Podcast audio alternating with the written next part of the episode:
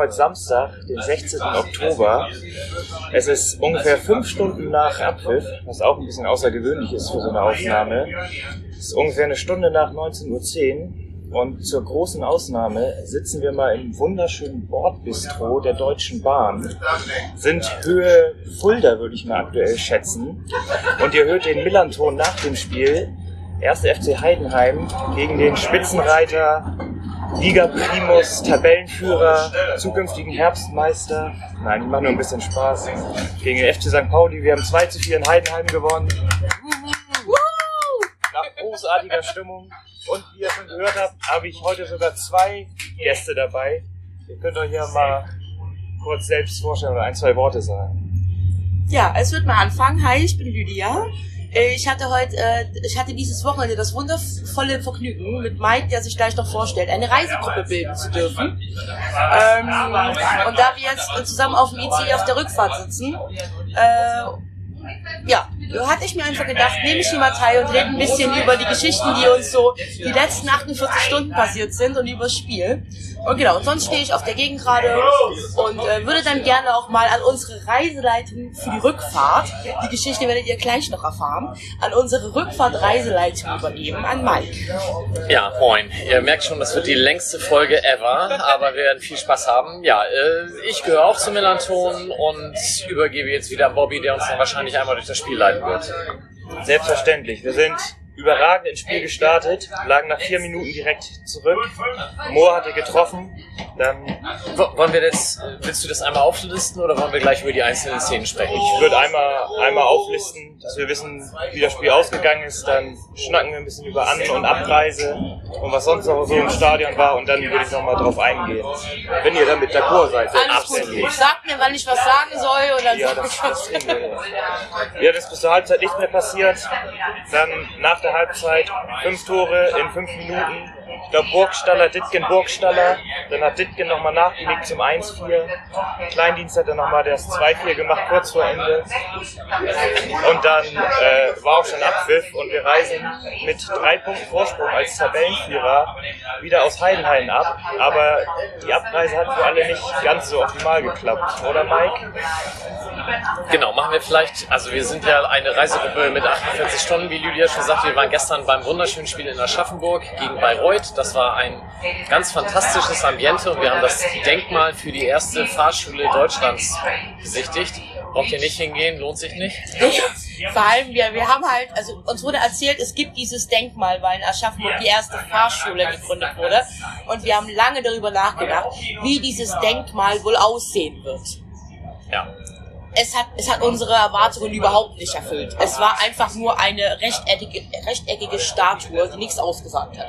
Deswegen, wenn ihr in Aschaffenburg seid, die, die, die, dieses Denkmal könnt ihr auslassen. Tolle Das Altstadt, schönes Schloss, nachts beleuchtet, fantastisch, aber das Denkmal. das Denkmal ist nicht wichtig. Ja, und dann sind wir heute äh, nach Heidenheim, haben diesen fantastischen Sieg, über den wir gleich noch sprechen werden, besprochen, äh, gesehen. Und dann sind wir zurückgereist und es war so, dass man ungefähr eine Stunde nach Abpfiff den Regionalexpress kriegen muss, um noch irgendwie nach Hamburg einigermaßen sinnvoll zu kommen, in dem Zug, in dem wir jetzt sitzen. Diesen äh, hätten wir auch problemlos erreicht mit dem Shuttle. Da hat man aber nur sieben Minuten Übergang in Aalen. Das war uns ein bisschen knapp. Und dann haben wir gesehen, im Shuttle schon, dass dieser Zug mindestens 40 Minuten Verspätung haben wird. Ich spule ein bisschen vor. Der Zug fiel dann am Ende ganz aus. Aber das äh, so häufig bei der Deutschen Bahn ist. Genau, deswegen haben wir gesehen, es gibt einen um 16 Uhr. Wenn wir den erreichen, dann ist alles Chico. Sind mit dem Shuttle um 16 Uhr auch auf dem Parkplatz da angeritten gekommen, sind wie die Bescheuerten in den Zug gestürzt. Und dann haben wir diesen Zug bestiegen, dachten wir. Aber blöderweise, es war ein anderer. Ja, aber da waren wir sehr froh, dass wir Mike dabei hatten, weil er hat natürlich mitgedacht. Er hat natürlich gedacht, okay, gut, der nächste Zug fällt aus. Dieser Zug ist der falsche, aber wenn jetzt alle in Heidenheim sich Taxen suchen, kommen wir niemals rechtzeitig an, weil es wird so schnell nicht genug Taxen geben, dass alle, dass alle nach Aalen kommen. Deswegen sind wir mit dem Zug in Richtung Ulm eine Station in die falsche Richtung gefahren, um dort natürlich am Bahnhof, weil wir waren da alleine, sofort ein Taxi zu bekommen, was uns nach Aalen gefahren hat. Und wir haben vier Minuten vor Abfahrt des Zuges standen wir am Gleis. Also- Deswegen, also im Nachhinein war das alles geplant. So, du hast mitgedacht, so, das war von vornherein einfach super. Und ich muss auch noch mal sagen, ich muss diesen Namen erwähnen, aber noch mal vielen Dank an Schwuppdiwupp-Taxi, dass sie uns so rechtzeitig an den Bahnsteig gebracht haben. Also der hat auch dafür gut Geld gekriegt, so ist Ja. es nicht, aber ähm, das war schon unser kurzer Herzinfarkt in dem Moment, als wir gemerkt haben, wir sitzen im Zug in die falsche Richtung. Also die Gesichter waren bestimmt ganz Ja. gut. Also war es doch kein taktisches Manöver von dir, Mike. Im Nachhinein natürlich, aber, Nee, aber- eigentlich nicht. Das Problem war, ja, wir haben ja auch Kieler drin sitzen, wie Nee, man hört. Bochumer. Ach, Bochumer. Ja. Auch, wir haben ja viele Ja. hier sitzen. Nein, aber ähm, es war tatsächlich so, also es war auch tricky. Weil wir haben geguckt, der Zug, der eigentlich 16 Uhr gefahren wäre, war Gleis 2. Der danach gefahren wäre, wär, war Gleis 2. Und auch der in die falsche Richtung war auch Gleis 2. Weswegen man dann irgendwann gesagt hat, okay, egal was passiert, sobald der Bus da ist, wir rennen zu Gleis 2 und steigen da den Zug. Was doch alle getan haben, nur hat halt keiner mal auf die Anzeige geschaut. Ja, ich hatte das Mike gerade schon mal erzählt. Ich war mal in Kopenhagen mit Celtic Glasgow. Da haben sich auch alle auf irgendeinem großen Platz getroffen, wie die Celtic-Leute das immer machen. Irgendwann relativ spät, die Leute aus Glasgow natürlich immer irgendwie eine Stunde vor Anpfiff erst dann alle panisch Richtung U-Bahn gerannt, dem ersten hinterher. Erst ist in die U-Bahn eingestiegen, alle tausend Mann hinterher und sind dann auch natürlich alle komplett in die falsche Richtung gefahren. Das fand ich auch Und ich habe mich noch kurz gewundert, warum die anderen Leute aus Hamburg nicht auch in dem Zug sind. Aber ich dachte mir, ja gut, der nächste Zug kommt ja auch noch und vielleicht kaufen die noch ein oder holen sich irgendwas und fahren dann mit dem nächsten oder so. Aber das war schon, ja, ich glaube, der Fehler ist entstanden, als wir im Bus gesagt haben, egal was passiert, alle Gleis 2. Ja. Ich glaube, das war der große Fehler. Aber, aber Ende vom Lied, wir sitzen in diesem Zug und diverse andere Leute nicht, die auch hier hätten sitzen sollen, die dann irgendwann statt wie wir um kurz vor elf in Hamburg wahrscheinlich um weiß Kurz ich nicht, nach ich 0 glaub, Uhr. Ich glaube halb eins oder so. Ja, halb eins, genau. Ich fand's, ich fand's auch sehr amüsant, dass wir in Aalen am äh, Gleis eine andere Reisegruppe aus Hamburg getroffen haben. Wir haben nur eine getroffen, alle anderen waren nicht da. Die halt auch einfach, die haben uns keinen Spruch gedrückt oder irgendwas, die haben uns einfach nur begrüßt mit und wie viel habt ihr fürs Taxi bezahlt? das war sehr amüsant. Also von daher, aber wenn wir schon mal in Heidenheim gewinnen, du musst den Sieg ja auch bezahlen. Also es kann ja nicht alles glatt laufen. Irgendwas muss ja auch passieren. Also da passt das ja auch wieder ins Bild heute. Ja, kommen wir zum Spiel. Das 1 zu 0, du hast es im Zweifel ja besser gesehen als wir. Habt ihr beim AFM-Radio äh, Videomaterial zu sehen? Oder? Wir, wir wollten sehr über, elegant über einen mitgebrachten Laptop Sky Go zum Laufen bringen, sind grandios gescheitert. Und dann bei dem Tor, es war natürlich 70 Meter von uns entfernt und die Plätze sind auch relativ weit unten, aber auch noch Sitzplätze, so dass man die rechte hintere Ecke, wo es dann aus unserer Sicht war, so semi gut überblicken konnte. Ähm, also so richtig konnten wir es live nicht sehen. Ähm, ich habe mir aber gerade noch, muss ich gestehen, noch kurz die Zusammenfassung angeguckt und konnte mir da, da das Schauspiel nochmal gut angucken, was da alles schiefgelaufen ist. Und aus deiner Sicht darf Paccarada nicht passieren? Oder? Na, na, ist halt, also die Sache ist, also Heidenheim hat von der ersten Sekunde an Druck gemacht. Ich glaube, es war ein Abstoß und die stellen direkt mit beiden Stürmern, mit dem aus dem Mittelfeld stellen direkt komplett dicht vorne. Spielen trotzdem hinten raus. So ist ja auch in Ordnung, machen wir immer so. Das ist ja unsere Art und Weise. So, dann wird der Ball zu Ziais gespielt, der spielt zu Paccarada, so da ist da schon der erste Fehler, weil er halt genau ins Pressing reinspielt. Also äh, Frank Schmidt hat ja auch mal so eine Dokumentation mitgemacht. Da war bei ihm auch immer die Ansage, wenn der Innenverteidiger zum Außenverteidiger spielt, Pressing-Signal, alle rennen rauf. So kriegt er den Pass unter Druck, so hat, sieht natürlich so aus, hat er die Arschkarte, spielen halt so blöd zurück. So, dann sehen Cias und was ihr im Tor auch nochmal blöd aus und dann ist es halt einfach passiert. Äh, ich glaube ja. Brasil und Sea Ice haben nicht miteinander geredet. Und wenn sie es getan haben, also wenn sie es nicht getan haben, ist das ein Fehler. Und wenn sie es getan haben, hat einer von beiden einen Fehler gemacht, weil sie brauchen da nicht beide hingehen. Und dadurch eigentlich nimmt Brasil Ice den Ball quasi vom Fuß. Ice hätte den ganz locker klären können, wenn Brasil nicht hingeht. Wenn Brasil aber hingeht, dann muss er den wahrscheinlich festhalten und darf ihn da nicht so wegflippern. Ja, ich, ich kenne nur sozusagen eine Regel, die bei, bei uns in der Kreisliga oder Verbandesliga oder inzwischen sogar Landesliga immer gepredigt wird. Immer der, der von hinten kommt oder zum Ball hat, der, der hat sagen das Recht oder die Aufgabe, den Ball wegzuschießen. Ich weiß jetzt nicht genau, wie es. Rasier kam ja aus dem Tor, da kam er eher so schräg von der Seite. Ich weiß nicht genau, wo sie erst stand. Ich glaube, der stand da und hat einfach auf den Ball gewartet. Das, ähm, ja. Ja, Aber ohne Fehler passieren keine Tore, ne? Ja. Also, Ja, ich glaube unterm Strich einfach blöd gelaufen, aber auch gut gemacht von Heidenheim, hochgepresst. Wort belohnt, der Mut, also ja. ja, ist dann so gelaufen. Ich Und fand, Halbzeitfazit? ja, ich fand sehr interessant. Ähm, irgendwie die ersten 15 Minuten haben die uns echt überrannt und auch überrascht, weil also irgendwie 5, 6 lange Bälle auf Busch auf der rechten Seite, was für, also erstens was für einen Platz der hatte und wie er auch jedes Mal Hartl oder Packerade überlaufen hat. Also ich glaube, da haben die uns auch, der Tim uns bestimmt mehr sagen zu können, aber auch taktisch überrascht mit einer Dreierkette, dass sie keinen richtigen rechten Flügel hat, sondern eher einen Zehner, der das Spiel noch weiter rüber verlagert hat und dann drüben noch mehr Platz war. Aber unterm Strich können wir, glaube ich, glücklich sein, dass wir nicht noch früher zur Pause hinten lagen. Oder wir es anders wahrgenommen oder die Stimmung im Gästeblock. Nee, ich habe das auch so wahrgenommen. Gefühl? Also ich kann halt wenig über Statistiken sagen oder wer wann wo angelaufen ist, weil das tatsächlich sowas ist, was ich im Blog nicht mitbekomme. Ähm, aber ich hatte tatsächlich auch das Gefühl, gerade so die ersten 30 Minuten, dass ich dachte, das ist jetzt mal wieder typisch, so kurz nach einer Länderspielpause. Die Länderspielpausen tun uns meistens nicht gut.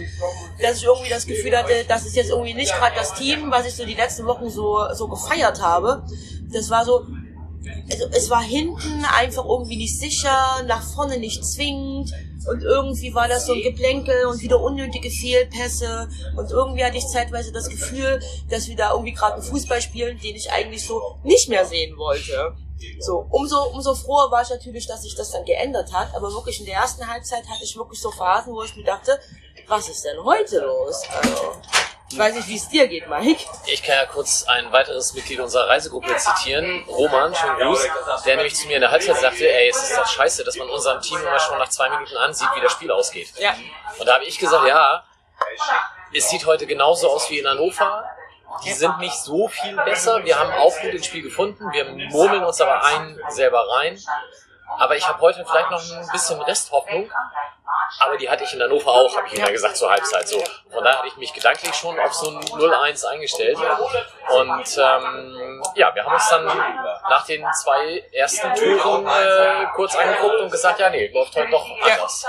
Das war tatsächlich auch, also ich habe auch halt gesagt, okay, wir haben, es gibt jetzt irgendwie für mich zwei Möglichkeiten. Möglichkeit eins, wir kommen ganz anders aus der Halbzeit raus und drehen das Ding und hauen die weg. Möglichkeit zwei, es bleibt einfach so. So, und ich war sehr froh, dass es halt Ersteres geworden ist. So. Und ähm, gerade das, nur mal kurz bei dem, bei dem 2-1, ich weiß nicht, ob ich euch das heute fortgreife, aber ich fand es sehr interessant, bei dem 2-1 habe ich mich auch eben zu Roman und der anderen Begleitung umgedreht und habe gesagt, okay, krass, wenn du ein Spiel halt innerhalb kürzester Zeit so drehst, dann hast du vielleicht diese Saison was mit dem Aufstieg zu tun. Uh, das böse Wort. das böse Wort. Das Aber. Und aber mal kurz, aber in diesem Moment, wo ich das Wort Aufstieg in den Mund nehme, fällt es 3-1. Nur mal kurz. Und ich glaube, das war ein bestätigtes Omen. Deswegen mal gucken, wie es so weitergeht. Ja, be- Bevor wir die, die Tore nochmal durchsprechen, wie war denn grundsätzlich die, die Stimmung im Gästeblock? Weil man kriegt, also mit Kopfhörer kriegt man halt immer nicht so viel mit. Ich habe nur gesehen, dass der Stehbereich relativ voll war und die Sitzplätze auch, ich sag mal, ganz gut ausgelastet waren. Also USP ist ja nicht als Gruppe angereist so. Und das ist natürlich immer schon ein großer Unterschied zu anderen Spielen, was sich natürlich auch dadurch bemerkbar macht, dass das Vorsängerpodest, äh, was Heidenheim ja löblicherweise hat, nicht besetzt wird und wenn es denn doch besetzt wird, dann von Leuten, die das vielleicht nicht machen sollten. Ähm, ja, Stimmung, ich fand's okay dafür, dass USP nicht da war. Ja. So. Aber es war auch so, also das kann ich nur bestätigen. Also es gab schon auch gerade im Shuttle und so ähm, ein paar Oh. Leute, wo man sich denkt, okay, ähm, das war schon unangenehm und ich habe mich halt auch ein, zwei Mal im Blog wirklich erwischt, dass ich mir dachte, okay, ich stehe hier gerade inmitten von ganz vielen Menschen, sehr eng gedrängt, ohne Maske und so, was ja auch nochmal ungewohnt ist, wo ich aber auch niemanden kenne, was halt so ganz anders ist, weil normalerweise, wenn man auswärts fährt, steht man halt mit seinen Leuten, irgendwie die ganze andere organisierte Fanszene ist da, das heißt, man, die Leute, die man, die um einen rumstehen, die kennt man halt, ne? Und ähm, es war halt schon teilweise ein bisschen unangenehm.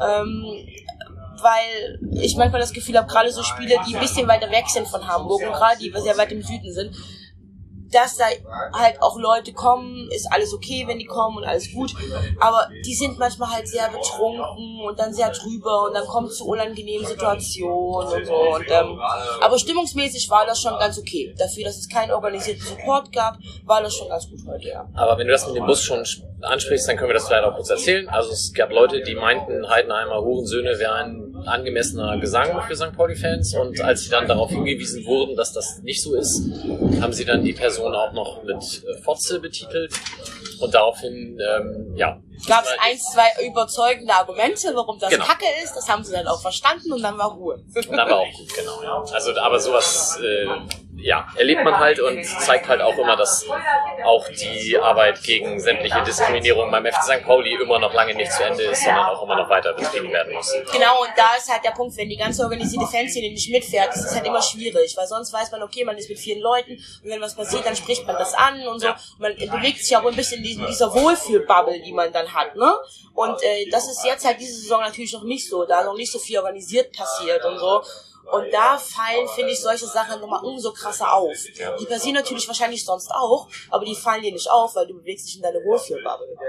Ja, und stimmungsmäßig, also es waren so, so ein paar Dinge, wo ich auch dachte, boah, das muss jetzt nicht sein. So, ich weiß nicht, nach 20 Minuten oder so kam irgendwie so ein komisches Osame auf einmal. Oder auch egal was noch, was auch geschieht, die werden immer bei dir sein, wo ich mir auch denke, ja gut, das ist jetzt, wir liegen gerade mal 0-1 hinten Ja. und so. Also das ist jetzt nicht so, dass wir gerade abgeschossen wurden. Ja, und umgekehrt, der- der Song mit dem äh, hier in Heidenheim schenken wir euch einen ein, der kam auch schon, als wir noch 0-1 zurücklagen. Und das fand ich sehr optimistisch. Da hätte ich eigentlich eher die Fresse gehalten. Aber Oder sie konnten in die Zukunft sehen. ja, weiß ich nicht. Aber mag durchaus sein. Aber kommen wir zum Tor. Willst du erzählen? Ja, ich ist mir in den letzten Spielen schon aufgefallen, dass der, der echt einen wunderschönen Zauberfuß hat und da echt immer schön, also auch oft schöne Flanken oder so Bälle hinter die Abwehr spielen kann. Da war ich echt letzte Spiel auch dieses Spiel beeindruckt, wie er den sagen auf Burgstaller da überlegt und wie er den nochmal elegant, leicht über den Abwehrspieler oder den Fuß vom Abwehrspieler chippt und den Ball dann da trocken reinhaut. Ich finde, das ist echt schön, wenn man einfach mal einen Stürmer hat, wo man weiß, dass er einfach trifft. Das, hatte ich schon, das Gefühl hatte ich schon lange nicht mehr. Erzähl gleich. Weil wir haben gerade gesagt, es ist schön, wenn man Stürmer hat, wo man einfach das Gefühl hat, dass er einfach, wenn er mal im 16er oder später auch noch weiter wegkommt, ihn reinmacht. Das ist einfach ein schönes Gefühl, oder? Absolut. Aber ich muss auch nochmal, ich habe jetzt den zweiten Halbsatz verpasst, weil ich mit dem Bochum mal kurz reden musste, aber der Pass von Irvine war super. Also das war total super. Und äh, das war Gold wert. Ab- Aber es ist ja irgendwie auch so verrückt, dass wir jetzt da reden und wir halt so hier sitzen und über sowas reden. Ne? Ich erinnere mich, ich fand das sehr witzig, als wir gest gestern bei dem Aschaffenburg-Spiel waren und wir sind aus dem Block raus und da war halt einer vor mir, der die ganze Zeit gesagt hat, ja, wir haben ja auch keinen richtigen Stürmer. Wer soll Ja. die Tore denn machen? Und ich dachte mir, okay, das, was er gerade sagt, das fühlt sich irgendwie an wie das, was ich vor einem Jahr gesagt habe. So, ich kann verstehen, welche, welchen Frust er hat, ne? Und umso schöner finde ich es jetzt, dass wir es auch mittlerweile diese Saison das schaffen, auch mal so hundertprozentige Stürmertore zu machen, ne? Das ist einfach mal so eiskalt vom Tor und die auch wirklich mal zu machen. So, ich finde das wirklich schön. Also, Ich habe auch schon in dem Moment, wo er den Ball annimmt und am Verteidiger vorbei ist, habe ich schon gejubelt, weil ich wusste, Ja. so frei wie der Ja. da steht, macht er ihn rein. ja. Das ist schon, das ist auch nicht gewohnt. Hast du beim 2-1 gesehen, wer den, wer Burgstaller sagen auf den Flügel durchgeschickt hat? Wer den schön nächsten Zuckerpass gespielt hat? Nee, weiß ich gerade nicht. Okay. Der war auf jeden Fall sehr schön. Ihr habt es bestimmt noch alle vor Augen oder könnt es nochmal nachgucken. Und dann muss ich ja gestehen, dass ich immer sehr oft und viel über Ditkin schimpf. Das kann ich jetzt mal so offen zugeben. Aber mit seiner Einwechslung, mit dem Tempo, wie er da auf den ersten Pfosten noch vom Torwart rankommt, nach der Flagge von Burgstaller. Ja, das macht er stark. Und das ist natürlich auch, äh, ich habe es jetzt auch gerade nochmal in den Highlights bei St. Pauli TV gesehen. Du hörst halt im Hintergrund noch den Heidenheimer Stadionsprecher das, den Ausgleich durchsagen und in dem Moment, zack, geht Ja. das Ding schon wieder rein. Das war natürlich super krass.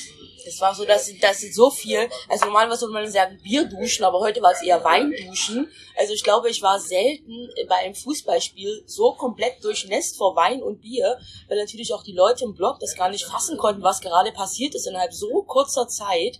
Also das war schon wirklich richtig ordentlich. Und ich finde, halt, da gehört auch viel, viel dazu, dass du es halt einfach so abgebrüht halt auch in so kurzer Zeit das Spiel so drehst.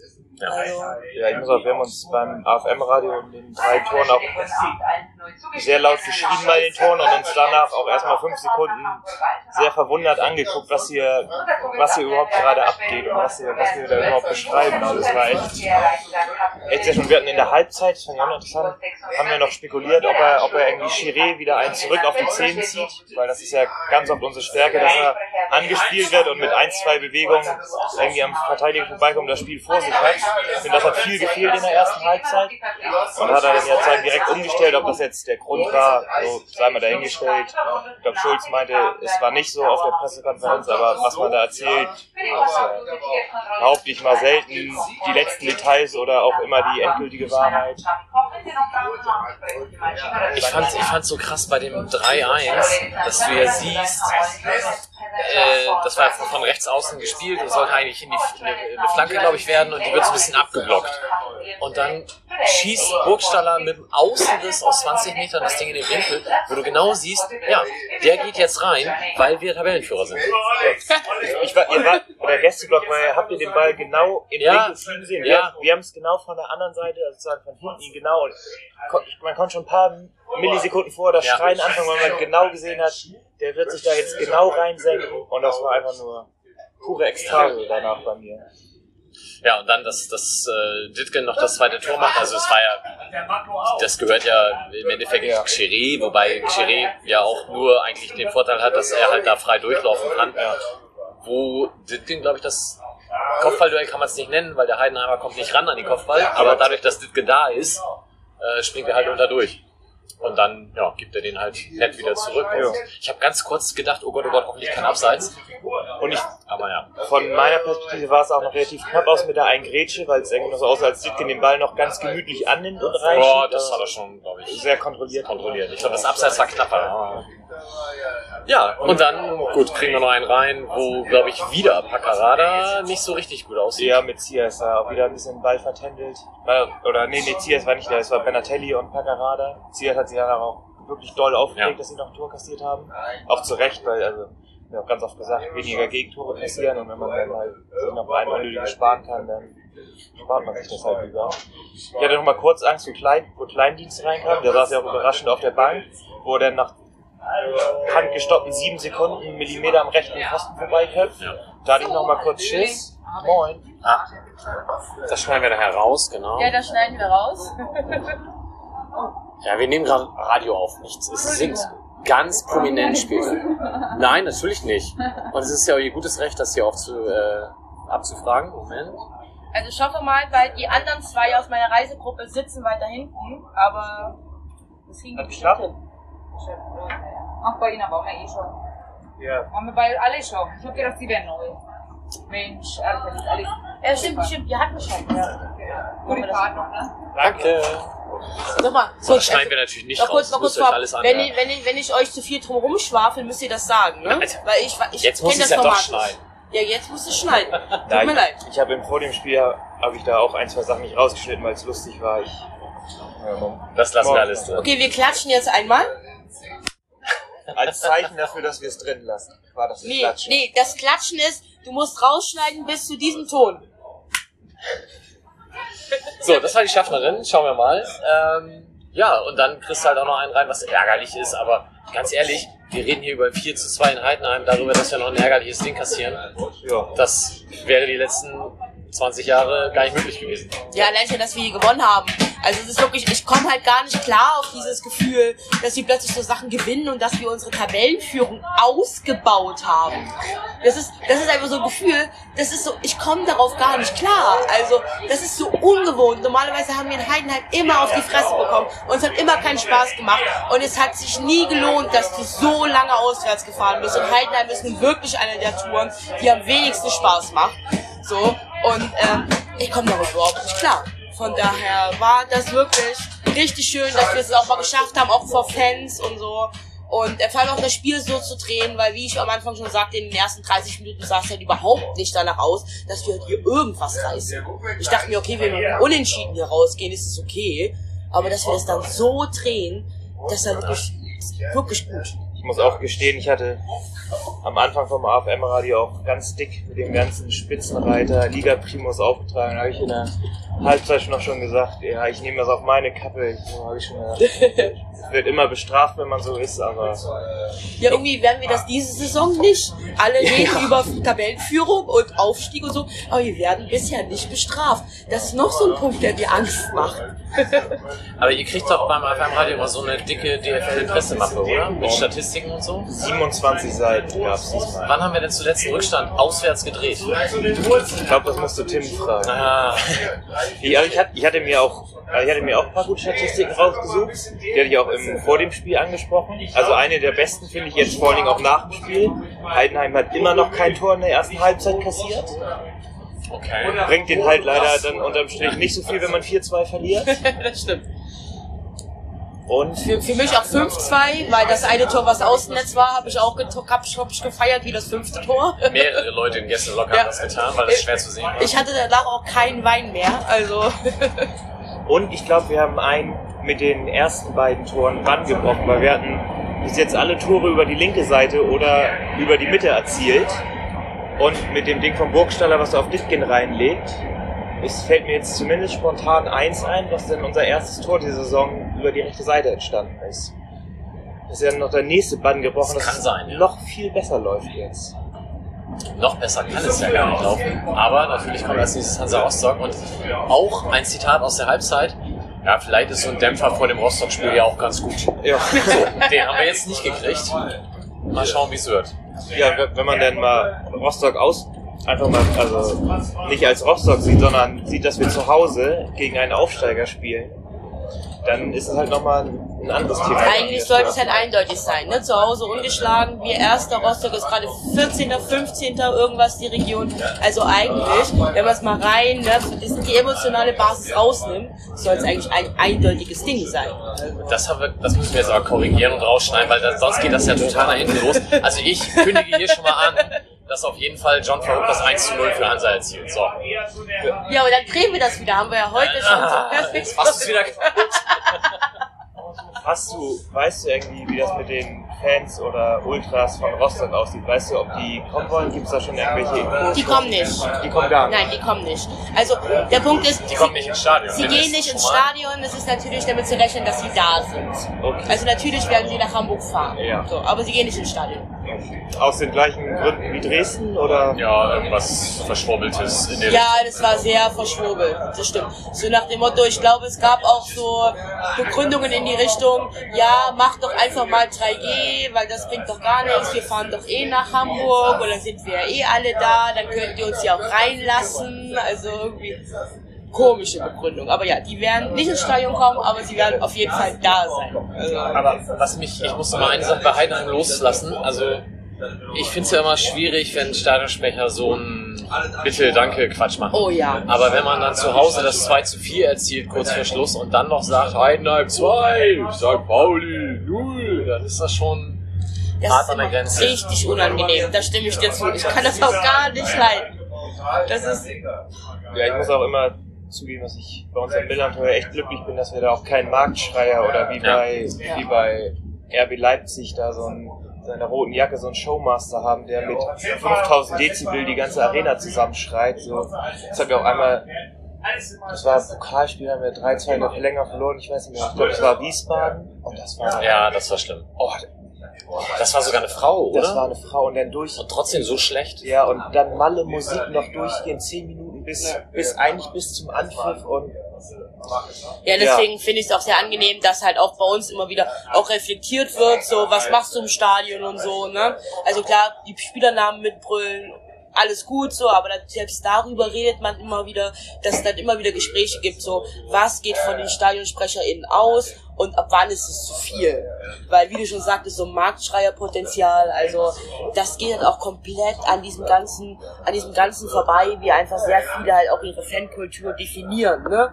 Und äh, das ist halt auch einfach, ich kann das nachempfinden, das ist halt auch einfach unangenehm. Ich empfinde es halt auch als unangenehm, wenn der Stadionsprecher oder die Stadionsprecherin mich dazu animiert ist, irgendwas mitzubrüllen.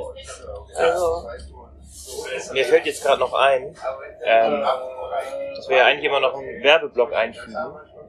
Ich überlege jetzt noch, ob ich den nochmal nachzeichne und vorschneide, aber wir können es auch eigentlich nochmal jetzt machen. Ich finde, wir sollten einen Werbeblock machen für Schwuppdiwupp-Taxi aus Aalen. Ach nee, nicht Aalen.